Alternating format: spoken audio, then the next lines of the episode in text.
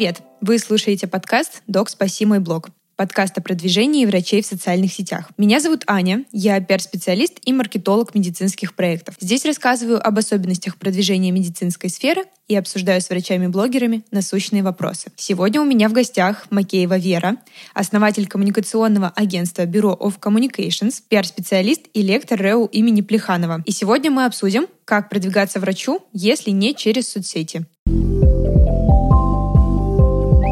Вера, привет. Аня, привет. Очень рада, что являюсь гостем твоего подкаста. Для меня это новый опыт. Надеюсь, что наш разговор будет интересен не только нам сегодня, но и также зрителям твоего канала. Я в этом сто процентов уверена, потому что часто от врачей слышу вопросы, а если не вести Инстаграм, то что вообще еще можно сделать? Поэтому наша тема, мне кажется, будет сильно актуальной. И для начала предлагаю обсудить, что такое в целом личный бренд, почему в современном мире он буквально необходим не только людям из бизнеса, но и врачам. Да, мне кажется, вот сегодня личный бренд — это что-то такое, знаешь, вездесущее. Если, условно, лет пять назад это был никому не знакомый термин, то сегодня, наверное, каждый специалист, который хочет повышать чек, становиться узнаваемым, расширять клиентскую базу, он, конечно, задумывается о личном бренде. И понятно, что это такой must-have для тех, кто действительно стремится достигнуть да, какого-то карьерного повышения,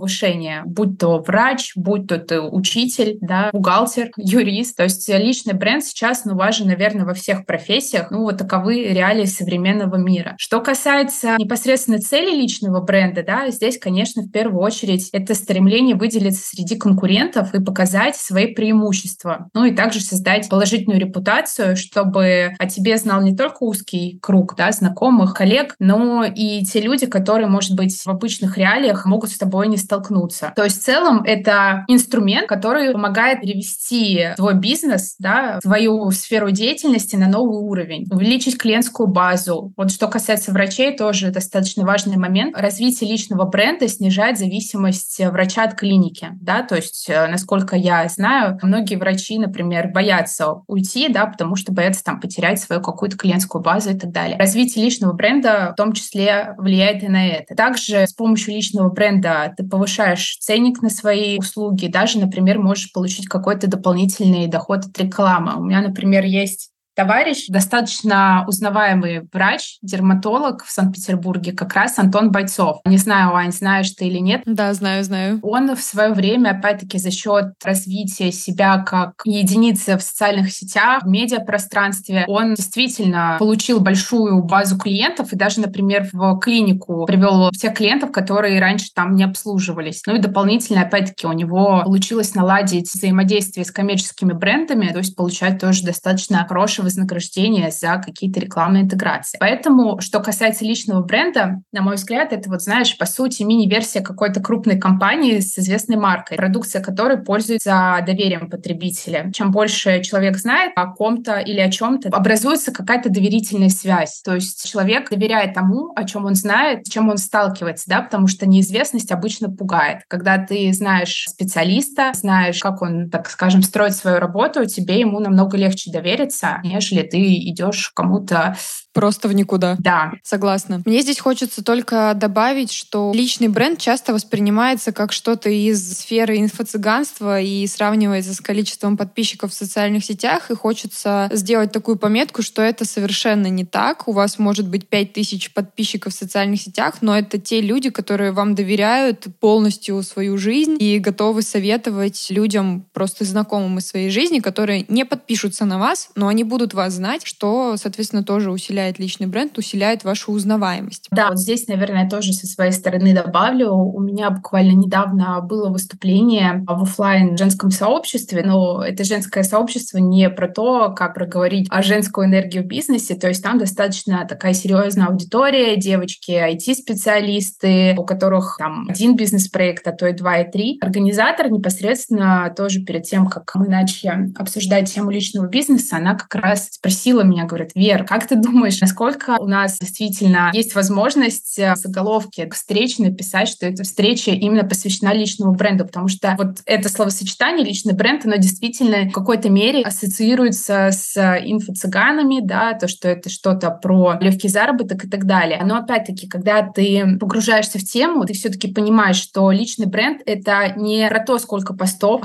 запостить в запрещенную социальную сеть, не про то, как сделать какие-то красивые картинки. Это все-таки достаточно большое направление деятельности, оно включает в себя не только социальные сети, но и кучу других направлений, которые тоже нужно уметь развивать и знать, с какой стороны к ним подойти и начать их прорабатывать. Да, об этом мы как раз сегодня и поговорим чуть позже.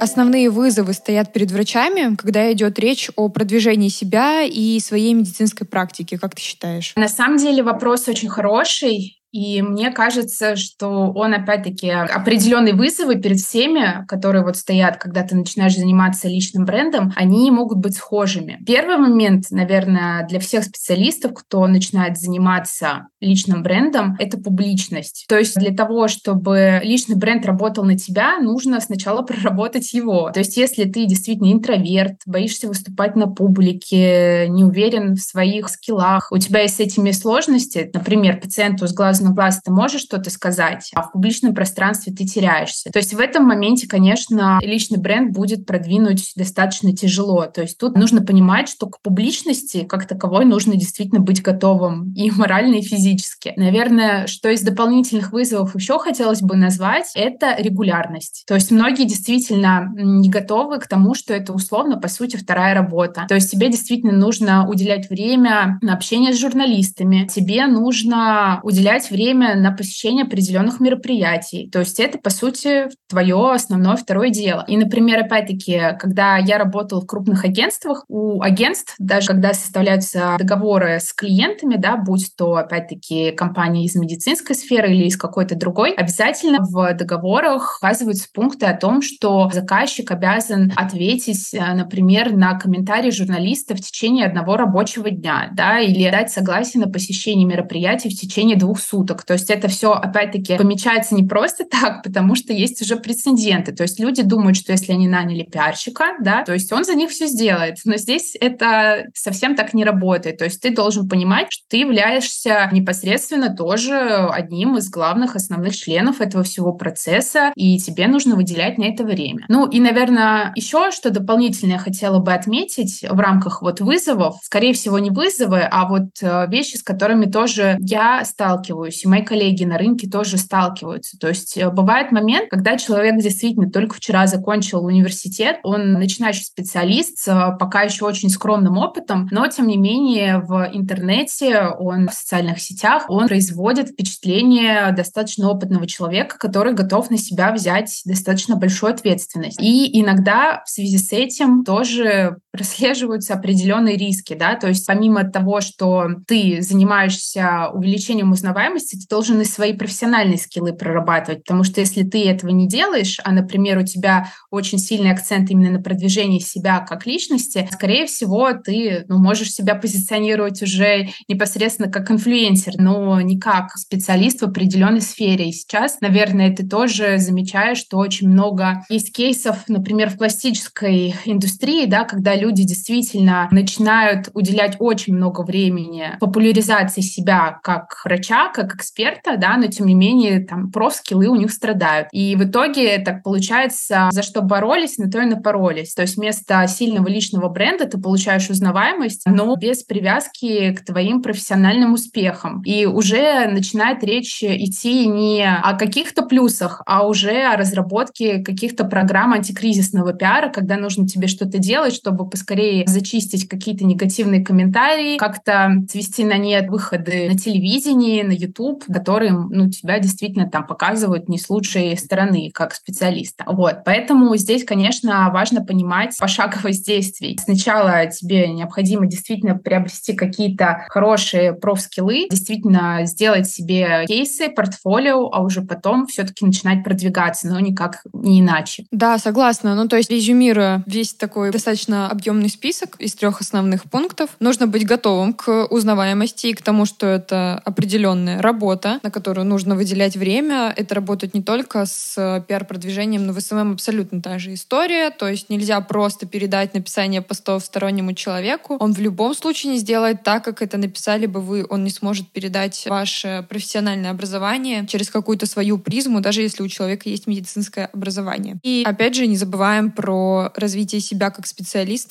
Это опять-таки актуально не только для врачей, а для вообще абсолютно любого человека. Да.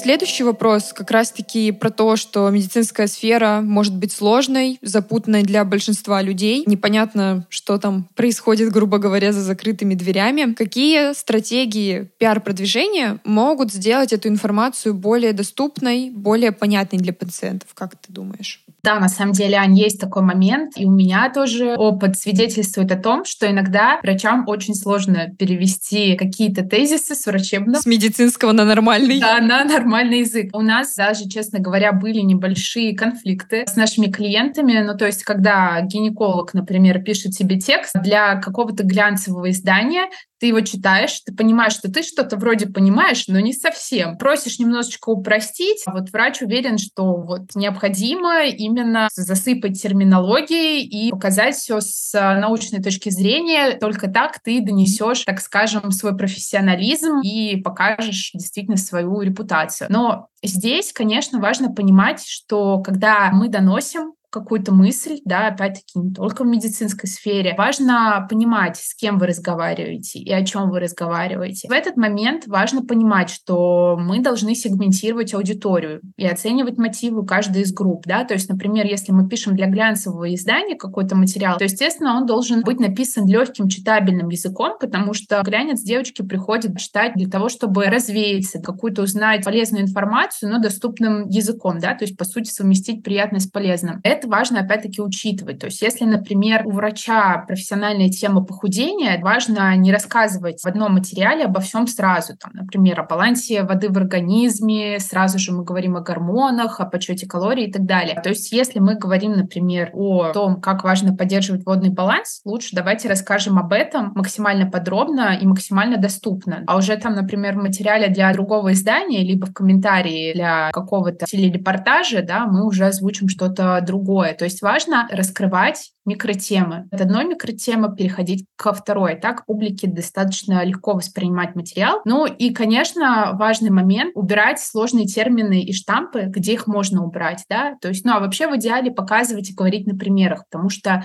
это действительно отличный способ донести сложные вещи через простые материальные какие-то кейсы, да, которые будут понятны. Поэтому, что касается вот метафоры, сравнения, это действительно лучший друг каждого эксперта, который хочет быть ближе к публике и доносить информацию доступно. А вот давай как раз на примере и попробуем объяснить, в чем разница там разных изданий, для кого и что писать. Возьмем, как уже обсудили, какой-нибудь глянцевый журнал для молодых девушек и, допустим, издание больше про бизнес. Какие темы могут быть актуальны для того и для другого? Для примера можем взять врача-дерматолога. Что касается глянца, на самом деле вот работа с лайфстайл — это основное направление нашего агентства. Мы по большей степени работаем именно вот с индустрией развлечений, да, так скажем. И что касается глянца, конечно, у него есть свои каноны. То есть тексты должны быть простыми, максимально интересными с точки зрения тем. Также очень важны кликабельные заголовки. То есть, э, например, топ топ-5 решений для того, чтобы избавиться от высыпаний какие-нибудь и советы врачей. Важно, чтобы это не были непосредственно какие-то медицинские препараты, потому что это сразу, конечно же, попадает под э, закон о рекламе. Но если это будут какие-то практики, либо медицинские практики, советы, да, о том, как ухаживать за кожей, да, то есть э, вот такие материалы действительно достаточно интересны для изучения глянцевых изданиях, да, потому что важно понимать, что глянцевые издания издание — это все-таки издание для девушек, женщин, да, то есть обычно возрастные категории относятся от издания к изданию, можно их проследить в медиакитах, но в любом случае это аудитория женская, то есть и темы явно должны быть интересны в первую очередь для женской аудитории, то есть касаться либо красоты, либо здоровья. Что касается бизнес-изданий, да, здесь, конечно, уже несколько другие акценты. То есть если мы идем в бизнес-издание, то, скорее всего,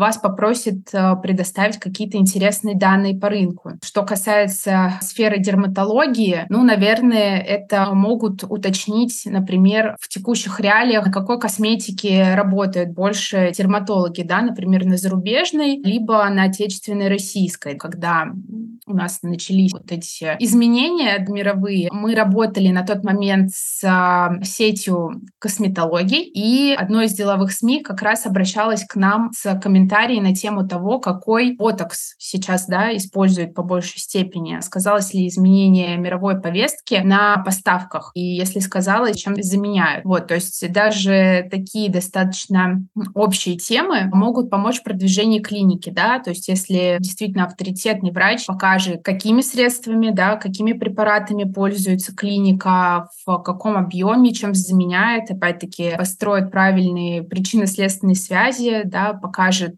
какие-то интересные успешные кейсы. То есть это тоже может стать таким примером для продвижения клиники. То есть, опять-таки, если обобщать, то бизнес-издание — это больше про цифры, про бизнес-развитие, про какие-то интересные финансовые показатели, про, опять-таки, кейсы с точки зрения развития бизнеса, да, например, развитие франшизы клиники, рассказать об этом, как она успешно развивается. А лайфстайл издания, да, глянцевые, это все-таки про какие-то бытовые темы, да, которые связаны с красотой и здоровьем. Обычно, опять-таки, когда врач либо клиника начинают работать со СМИ, формируются два отдельных пула тем. То есть а, первые темы мы пичем, то есть предлагаем да, для взаимодействия журналистам из деловых, общественно-деловых медиа, и темы красоты и здоровья мы предлагаем уже в глянцевые издания. Да, но тут важно помнить, кто из аудитории вам нужен, кого вам важно зацепить, потому что бизнес-издания это все-таки будут больше коллеги, другие основатели клиник, что тоже, безусловно, важно, B2B взаимодействие, но об этом как-нибудь в другой раз. У нас более легкий подкаст про продвижение, а немножко не про бизнес. Да, я вот здесь, Ань, если можно, тоже немножечко добавлю, э, что иногда аудитории пересекаются, и поэтому, если есть возможность захватывать сразу несколько направлений, лучше это делать. Например, если врач либо клиника работает в премиум-сегменте, и мы, например, готовим какой-то материал про наши достижения бизнес-направлений, да, например, для потенциального клиента это тоже может стать триггером дополнительно познакомиться с клиникой и стать клиентам, да, потому что если показатели хорошие, значит, хорошая посещаемость, значит, клинике можно доверять. То есть тут причинно-следственные связи, они не всегда, так скажем, строятся даже понятны пиарщикам, да, то есть у меня тоже, например, в других абсолютно сферах были моменты, когда ключевые клиенты приходили из тех каналов, из которых ты их не ждешь. Поэтому, конечно, да, если есть возможность захватывать несколько направлений, то это в любом случае будет полезно, да, то есть это как прям вот профилактика с витаминами. Да, согласна.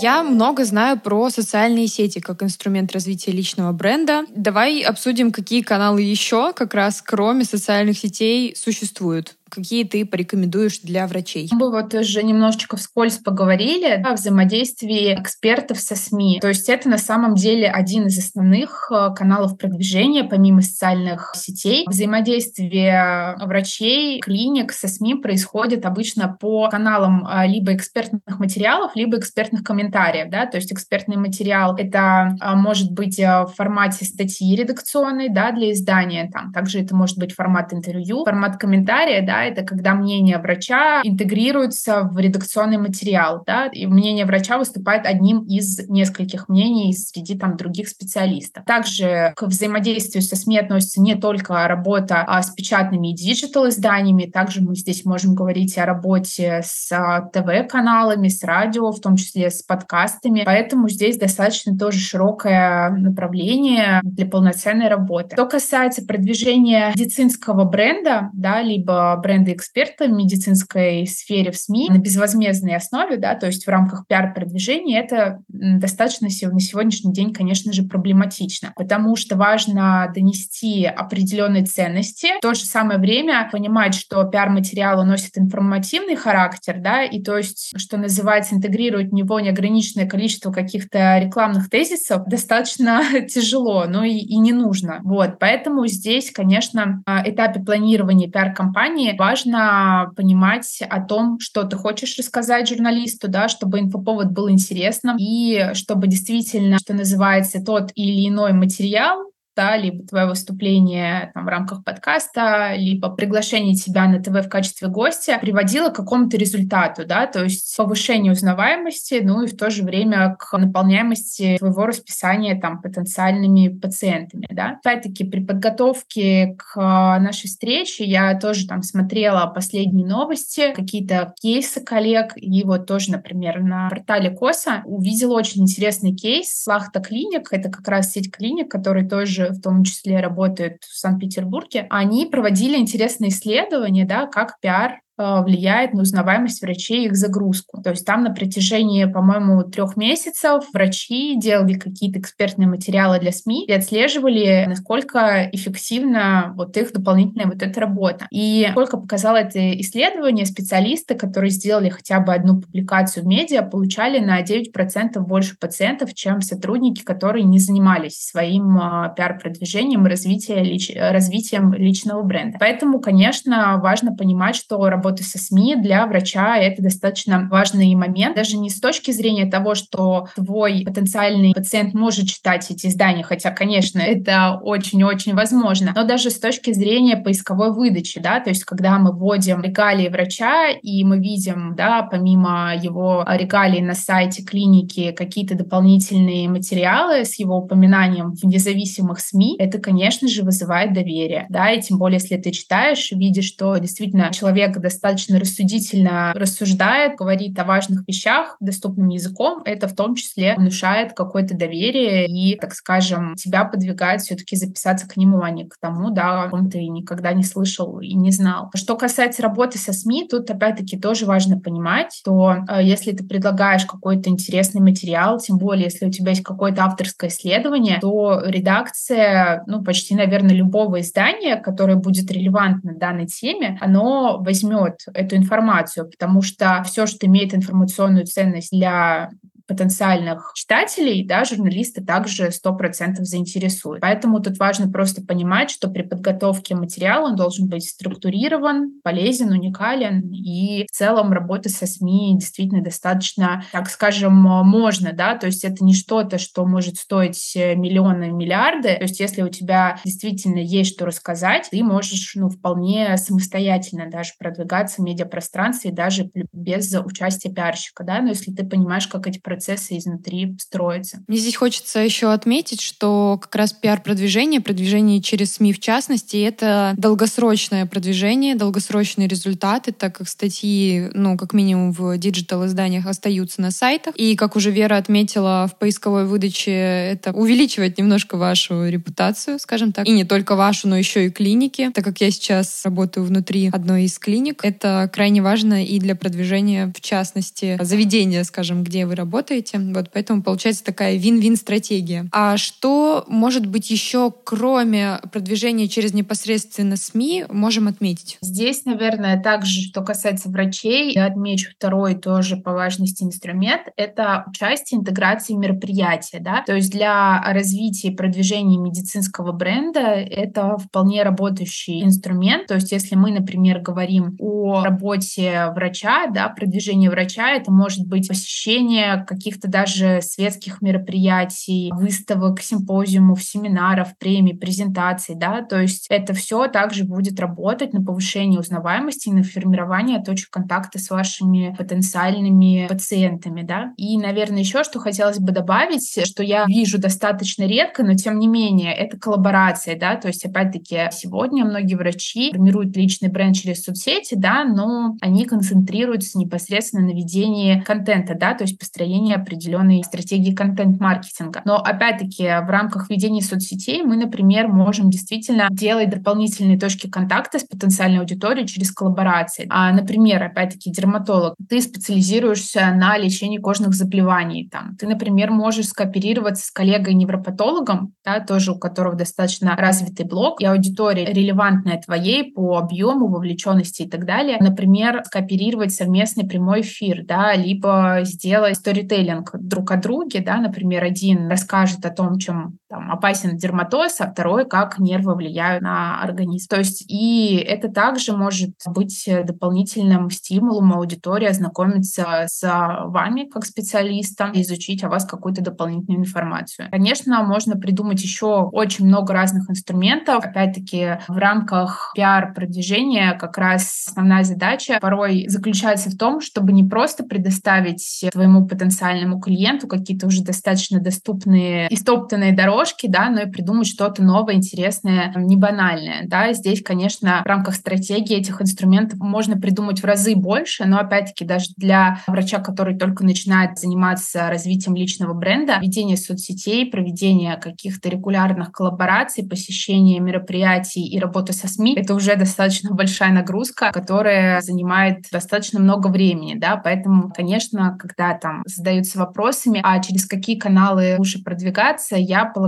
что, конечно, лучше выбрать один-два, но заниматься ими плотно и достаточно регулярно, да, чем выбрать 6-7 и быть везде и нигде одновременно. Да, абсолютно согласна. И мы еще в начале самом говорили о том, что перед тем, как начать работать над своим личным брендом, нужно, нужно точно решить, что ты начинаешь это делать. Во-первых, это как раз-таки важно для регулярности. А во-вторых, я хотела бы отметить, что выступления на каких-то профильных конференциях тоже очень классно работают на формировании личного бренда в экспертном сообществе в частности. Например, у нас в Петербурге каждый год проходит не конференция. Сюда съезжаются врачи буквально со всей России, и это очень классное масштабное мероприятие. И выступление там, на мой взгляд, это большое признание от профессионального сообщества. Вот, поэтому выбирайте те каналы, которые в первую очередь вам на данный момент доступны и на которые у вас найдется время, потому что с социальными сетями и даже коллаборациями в социальных сетях, конечно, нужно, на мой взгляд, меньше времени, чем уделить работе со СМИ, если ты этим никогда не занимался.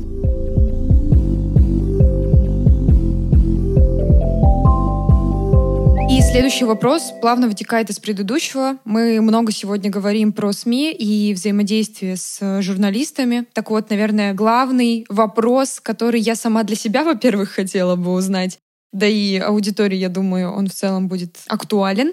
Как работать с журналистами, чтобы не допустить искажения мыслей и какой-то фейк-информации. Для врачей доказательной медицины это крайне важно, и вот, возможно, у тебя есть какие-то советы из опыта работы, что можно сделать, чтобы не допустить искажения информации. Тоже, на самом деле, вопрос достаточно интересный, поскольку я работаю на рынке да, в области пиара уже не первый, не второй, не третий год. Все начинающие эксперты и бренды которые начинают работать со СМИ, у них почему-то есть, на мой взгляд, достаточно необоснованный страх, что вот сейчас журналисты меня атакуют, представят меня не в самом лучшем свете, ой, и вообще как бы нам это все минимизировать, они вообще акулы, пера и так далее. На самом деле я могу сказать так, журналисты тоже люди на самом деле, и по большей степени, давайте скажем откровенно, они вам нужны больше, чем вы им. Ну, это если вот на чистоту говорить. Конечно, бывают моменты, когда, например, например, а, журналист а, берет интервью, да, либо опрашивает спикера в какой-то области, ну, в том числе в области медицины, важно понимать, что когда журналист тебя опрашивает, он тебе не друг, не сосед, то есть он человек, который делает свою работу. Поэтому важно в процессе того, как идет запись диктофона в формате интервью, говорить о том, что ты можешь говорить. Да? Бывают иногда моменты, действительно, когда спикеры начинают разговаривать, уже говорить какие-то свои открывать тайны за семью замками и так далее, далее, а потом просит это все, конечно, аккуратно подрезать, чтобы это никуда не вылилось. Вот. Здесь я, наверное, посоветую только одно. Если у вас началась беседа с незнакомым человеком, который представляет какое-то издание, и он говорит вам, я включаю диктофон, идет запись, важно понимать, что идет запись, и вам нужно говорить, что называется, строго по теме, строго то, что вы можете сказать, чтобы потом не было момента, что вас как-то процитировали, а вам не очень-то нравится то, что это все вылилось в общественность. И важно понимать, опять-таки, что работа со СМИ, она предполагает бывает вовлечение, да, но о котором мы уже опять-таки чуть выше говорили, то журналисты обычно, они дают возможность согласовать комментарии, ну вот в большинстве количестве случаев, то есть вы им отправляете канву, и они просто из этой канвы уже берут какие-то данные, которые им нужны для своих материалов. То есть как-то искажать их, ну, не будет человек, да, особенно когда есть какое-то подтверждение того, в каком формате это все было отправлено. То есть важно понимать, как вы общаетесь, вовремя согласовывать материалы, следить опять-таки за потоком своей мысли, и тогда никаких искажений быть не должно.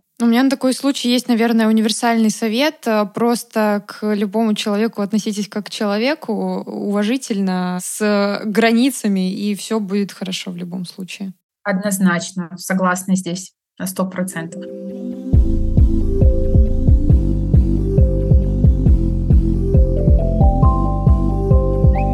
Здесь, наверное, следующий вопрос, он немного как раз-таки из моего личного опыта. Здесь нужна предыстория. Я по образованию пиар-специалист, но так получилось, что с начала универа и вот уже больше пяти лет я работаю и развиваюсь как SMM-специалист и интернет-маркетолог. Но все-таки мне очень нравится то образование, которое я получила, и я бы хотела дальше развиваться в сфере пиар, но у меня нет ни малейшего понятия, с чего начать вот это взаимодействие с журналистами. Объясню, почему и откуда взялся такой страх. Когда я проходила преддипломную практику, я была на пресс-туре для журналистов на открытии завода одного производителя лекарств. И как раз-таки там были журналисты достаточно престижных изданий, там «Деловой Петербург», «Собака», «Известия» и прочее. И все журналисты, на мой сугубо личный взгляд, были с очень высокомерным лицом. Мне было просто страшно к любому из них подойти и даже поздороваться. Так вот, видимо, у меня в голове сформировался такой образ журналиста, который со всех сторон огражден каменной стеной, которому не пробиться, не написать, и он тебя вообще съест, если вдруг ты спросишь, что там, как можно повзаимодействовать, что опубликовать. Вот, может быть, ты что-то посоветуешь таким же людям, которые, как я, просто боятся начать вот сделать первый шаг, с чего начать стоит попробовать. Да, на самом деле, знаешь, мне кажется, любой пиарщик, который начинает свою карьеру, он сталкивается вот примерно с таким ощущением, что я никому не нужен, здесь все злые, пойду поплачу. Я, знаешь, тоже проходила такой момент адаптации. Мне кажется, вот ты не пиарщик, если ты через это не проходил. Поэтому первую стадию ты прошла достаточно успешно, можно переходить на вторую. Уже как человек с опытом я, конечно, могу коллег, так скажем, понять, понять и простить, потому что, что называется, у журналиста нас 200, 300, а то и 400 человек, да, которые пишут все со своими запросами, со своими предложениями. И вот помимо того, что тебе нужно разобрать почту, докопаться до какой-то сути, тебе нужно еще успеть и поработать. И действительно, бывают и выездные мероприятия, и пресс-туры, и какие-то светские мероприятия, когда тебе нужно куда-то идти, когда ты, может быть, даже не хочешь, и у тебя еще куча работы. Поэтому здесь, знаете, ну, журналистов действительно можно можно понять. Что касается с чего начать, во-первых, начинающему пиарщику я очень советую подписаться на все пиар-чаты. То есть их достаточно много в Facebook, их много в Telegram, их много в WhatsApp. И там зачастую журналисты сами ищут специалистов, экспертов, которые им нужны для подготовки материалов, каких-то видеосюжетов и так далее. То есть, опять-таки, достаточно наладить с коллегой общение в рамках какого-то единого запроса для того, чтобы у него сформировать сформировалось тебе мнение как об ответственном эксперте, да, который действительно вовремя сдает комментарии, материалы, не нарушая дедлайны, действительно дает какие-то целостные материалы с интересной конвой. Журналист обычно за таких пиарщиков держится, да, потому что они знают, что они не подведут, они предоставят какую-то интересную информацию, которую можно опубликовать, которая наберет достаточно большой охват в медиа. Поэтому, что называется, можно, конечно, первый момент начать работать на таких входящих запросах. Плюс сейчас есть немало сервисов, например, там, тот же самый PressFit, где ты можешь зарегистрироваться и отслеживать те же самые запросы журналистов по разным темам, да, от юриспруденции до медицины в том числе. Таким образом, если ты будешь делать это регулярно, уже через там, полтора, два-три месяца у тебя наберется уже своя база дружественных журналистов, с кем можно общаться. Любое, знаешь, сообщество журналистов, пиарщиков, оно достаточно тесное. Если действительно коллеги коллеги увидят себя хорошего специалиста, они с удовольствием передадут твой контакт коллеге из другого издания. Это абсолютно не редкость. Поэтому здесь, э, что называется, терпение и труд все перетрут. Да, здесь, видимо, мне самой тоже нужно применить мой совет, который я чуть выше давала. Помнить, что все люди, и, наверное, чуть меньше боятся, не стесняться спрашивать. Все мы когда-то были начинающими специалистами, и мне кажется, что каждый все равно помнит, каково это, и по возможности постарается помочь. Да, здесь важно просто действительно быть э, хорошим специалистом, действительно подходить к своей работе ответственно, ну и показывать результат, да, потому что действительно все люди люди, журналисты в том числе, и ни у кого нет потребности просто показывать, что называется, лицо кирпичом, когда в этом абсолютно нет никакого смысла. Вот. Э, скорее всего, просто в том же самом случае, который описываешь ты, коллеги были очень сфокусированы на подготовке будущих материалов, чтобы задать какие-то действительно важные вопросы. Перегружено дополнительно еще работой, поэтому вот субъективно могло сформироваться действительно такое впечатление. Но обычно, да, действительно все журналисты достаточно человечные, понимающие. Вот спустя 7 лет работы, наверное, вот журналисты для меня это, что называется, отдушина в сфере пиар. То есть это те люди, которые действительно понимают твой труд и достаточно благодарно реагируют на какое-то вот взаимовыгодное выгодное Ну все, значит, у меня будет задача перебороть свой страх и все-таки попробовать. Точно.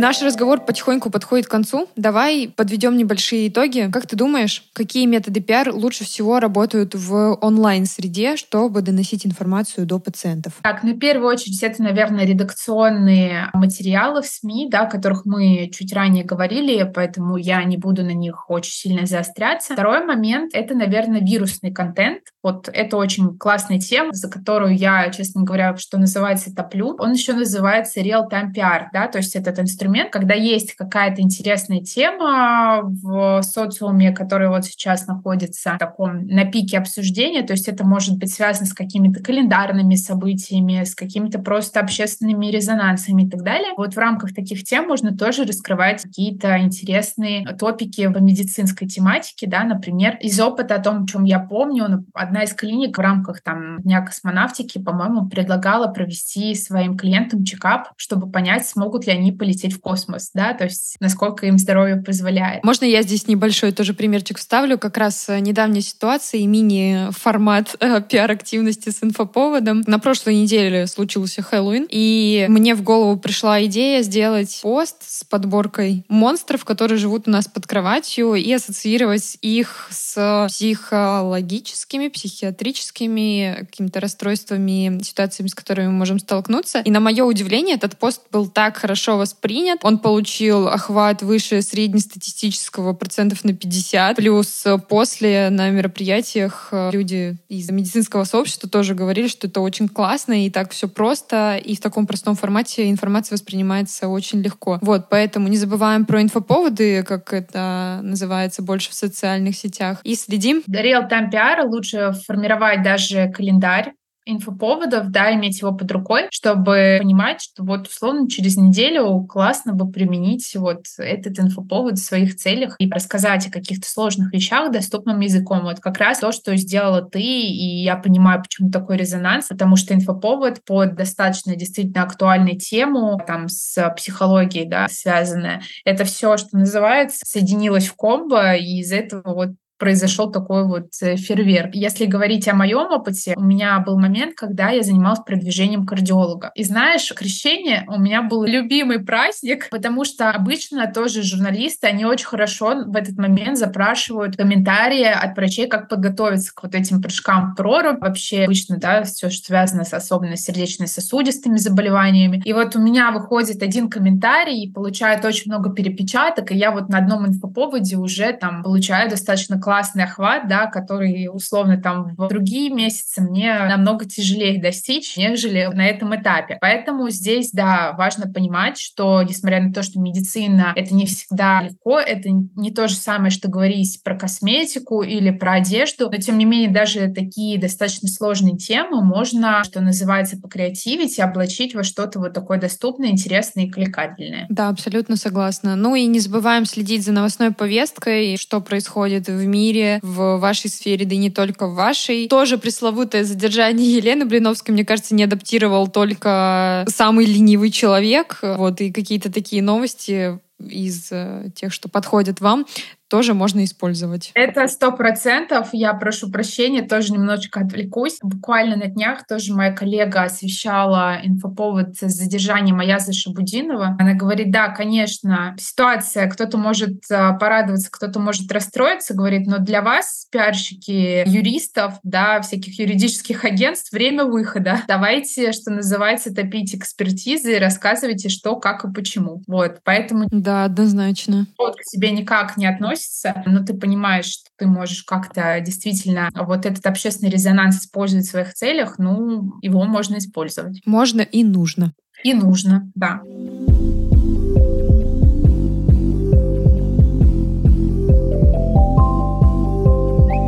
Давай напоследок дадим, наверное, три главных совета для врачей, которые только начинают работать над своим личным брендом? Я здесь тоже, наверное, постараюсь дать достаточно какие-то универсальные водные, которые, наверное, могут пригодиться не только врачам, но и любимым экспертам там из области медицины, может быть, даже не только медицины, потому что, наверное, все начинающие эксперты, которые начинают заниматься личным брендом, они в чем-то похожи, потому что обычно у всех какие-то страхи, сомнения, они пересекаются. Ну вот как показывает практика. Первое, наверное, что хотелось бы посоветовать, то, что многие, когда начинают заниматься развитием личного бренда, они боятся конкуренции, да, потому что и так достаточно много специалистов, куда я пойду, и так уже обо всем сказали, столько всяких хороших экспертов, ну, я уже лишний, и поезд уже ушел. Ну, то есть это не значит, что нужно бросить все, либо ничего не делать, либо срочно искать какую-то другую нишу. Бояться конкуренции не нужно. Нужно, наверное, просто, что называется, подумать,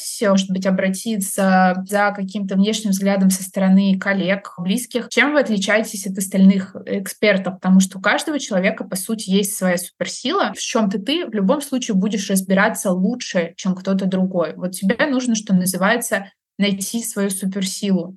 Это вот, наверное, совет номер один. Второй момент. Важно, опять-таки, уже говорили, повторюсь, личный бренд — это не просто какой-то процесс, который из ниоткуда появляется и превращается в что-то глобальное. То есть э, здесь важно понимать, что это твоя вторая работа, по сути, и тебе нужно быть к этому готовым. Если у тебя не было до этого привычки там выкладывать по несколько постов в неделю, готовить какой-то материал, какую-то экспертную канву для прессы, то есть тебе все-таки придется, как бы ты ни хотел, придется научиться регулярно какой-то генерировать контент, да, иначе потому что, ну, к сожалению, не получится. Ну и третий момент — это работа в долгую. Вот, к сожалению, многие к этому не готовы. Если не видят первых результатов, сразу вопросы, а зачем мне это делать? Вот тут ничего не получилось. Выпустил один комментарий, что-то у меня каких-то заявок на консультацию не прибавилось, ну, закончил. На самом деле это даже есть, но в других сферах, у других клиентов, вот буквально у меня тоже недавно пришел ко мне один а,